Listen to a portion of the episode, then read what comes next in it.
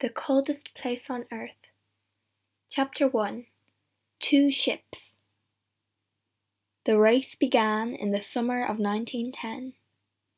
On June 1st in London, a black ship, the Terra Nova, went down the River Thames to the sea. Thousands of people stood by the river to watch it.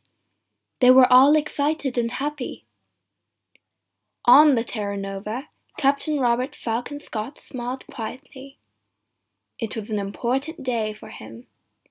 He was a strong man, not very tall, in the blue clothes of a captain. He was forty one years old, but he had a young face, like a boy. His eyes were dark and quiet. One man on the ship, Titus Oates, smiled at Scott. What an exciting day, Captain, he said. Look at those people. I feel like an important man. Scott laughed. You are important, Titus, he said, and you're going to be famous too. We all are. Do you see the flag? He looked at the big British flag at the back of the ship and smiled at Oates. That flag is coming with us, he said. In the Antarctic, I'm going to carry it under my clothes we're going to be the first men in the South Pole, and that flag is going to be first too. Five days later, on June 6th, a man opened the door of his wooden house in Norway. He was a tall man with a long face. He waited outside for a minute. Everything was very quiet. He could see no houses, only mountains, trees, and water. It was nearly dark. The sky was black over the mountains.